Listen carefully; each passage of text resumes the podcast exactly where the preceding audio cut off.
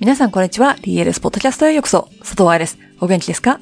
？DLS ポッドキャストは、プロの現場から健康なダンス生活を応援する情報サイト、ダンサーズライフサポート .com のブログ音声バージョンプラス、ポッドキャストだけの裏話などを毎週金曜日にお送りしています。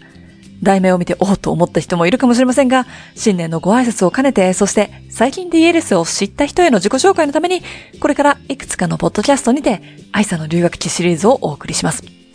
ポッドキャストエピソード1でも一応自己紹介したんだけど、それは2014年でしょ？古いポッドキャストは削除したので、過去エピソードが消えてるのを発見した人もいるかもしれません。理由は、さよなら2020年というブログでも書いたんだけれども、情報過多の時代、不必要な情報、古い情報は DLS から削除することで、ちょっとだけでもより良いネット環境を作るお手伝いができたらなと思ったアリンコ活動の一部です。さて、2019年の終わりに始めた愛さんのバレエ留学期シリーズはとても反響が良くて、多くの人にポッドキャストでも聞きたいと教えてもらっていたんだけれど、書くだけで精神的ダメージが大きすぎて、ポッドキャストに取り上げる前に、ポッドキャストに取り上げるまでに1年以上かかりました。ということで、本部です。愛さんのバレエ留学期、留学オーディション。2019年も残りわずか。ということは、私のバレエ学校生活もあと少しで終わりを迎えます。2004年1月、暑く乾いたメルボルンの学生寮で始まったバレエ学校時代から丸15年。怪我と接触障害に悩んだ、だけどたくさんのことを学んだ学生生活から頭から突っ込んだダンサー治療。政府認定コースのカリキュラム作りとクラス指導から DLS 指導。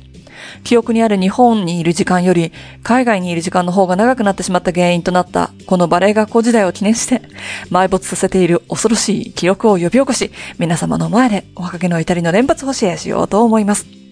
学ぶことがあるかは別として、一人の人間の人生ということで、年末のエンターテインメントなんかにしてください。ただ、愛さんの留学期には私がカナダ2カ所の短期留学、一つは2週間、もう一つはサマースクールだったので1ヶ月は書いてありません。リクエストがあったら番外編としていつか書いてみます。バレエ学校の留学オーディションってどうやって探すんですか？という人も結構多いですが、私は2003年、高校3年生の時にクララで発見しました。今やそのクララに1年連載を書いている身、その時期からバレエ界の情報収集は限られたところにしかなかったんだとわかりますね。そうそう、私が高校生だった時はスマホ、SNS なんてない時代にいましたから、バレエマガジンの裏とクララの裏くらしか情報がなかったけれど、今のオーディション情報は Facebook が一番早いみたいです。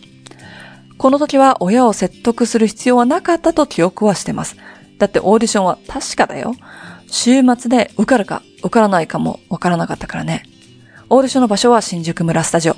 昔の新宿村って言ってわかる人たちは昭和平成生まれですね。今の新宿村スタジオは綺麗になってるし、ウエストもあるもんね。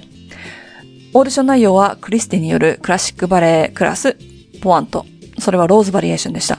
その後はリカルド・エラによるコンテ。コンテを一曲踊ったのでクラス構成ではなかったと記憶してます。それが全て終わったら2対1の面接、そして受かった子たちでグループチャットみたいなのがあったと思います。全てが終わったらもう夜になっていました。バレエカンパニーオーディションの話を聞いて情報をまとめたブログでも書いたけれど、やっぱりオーディションは体力が必要ですね。バレエレッスンは最初のクラスで緊張していたからなのかわからないけど、全く記憶にありません。ただ、クリスティンによるオーロラ一幕のバリエーション指導は覚えてる。斜めにオンポワントでウォーキングだけで行くところあるじゃない。そこで見本で彼女が見せてくれた腕の動きが美しすぎてすごく記憶に残ってる。この人に指導してもらえるんだって思ったらすごく嬉しかった。今なら知ってること。彼女はオーロラ姫で DVD にもなってるし、エリザベス女王の前で踊ったのもその役。クリステン・ウォルシュと言ったら、オーロラ姫かジゼルというほど当たり役だったそうで。2対1の面接では多分他にも色々言われたんだと思うんだけど、飛び級して2年生に来ていいよということ。学校が始まる1月下旬のちょっと前に、ホリデークラスからからそこから出た方がいいよという助言。そして、痩せろ。と言われました。これはオーディション会場で言われたのか、学校の授業で履歴書を書くときに言われたのかちょっと覚えてはないんだけれども、170センチだろうが、ダンサーは40キロ台でないと重すぎると言われました。だから48、49まで落とせと。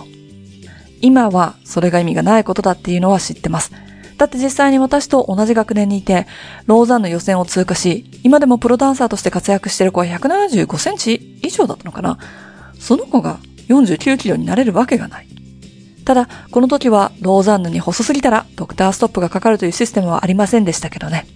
奨学金なんて恐れ多くて聞くことなんてできませんでした。お金の件は親に完全に任せていた。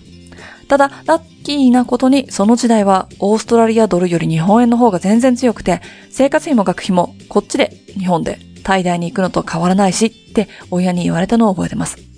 そうそう、他に記憶に残ってるのは、オーストラリアの首都知ってると聞かれて、シードニーと答えたこと。間違ってますよ。知らない人は調べてくださいね。ということで、2003年9月に新宿村で我らが校長先生と出会い、ここから憧れのバレエ生活が始まるわけですが、理想と現実は全く違い。実際にはここからずっと怪我を繰り返してひどい接触障害になっていくのです。ま、そのお話はまた今度。いかがでしたか？途中で出てきた体重の話。まだ日本では体重を測るスタジオやバレエ団があると聞いています。筋肉は脂肪の3倍重いという事実を知らないのか、骨密度と体重は関係していると気づかないのか、素早く動くためには軽くなればいいではないという当たり前のことを忘れちゃったのか。だってほら、羽を投げれば軽いからふわふわしてるけど、素早くは動いてないでしょうね。当たり前が早く当たり前になりますように。と、新年からこれを読みながら思ってしまいましたが、これでポッドキャストの終わりの時間になったので終わりにしましょう。これからこのシリーズ、どんどん暗くなっていくので、来週の金曜日もお楽しみに。という宣伝文句にもならない言葉を放って、今日のポッドキャストを終わりにしましょう。ハッピーランシング、佐藤愛でした。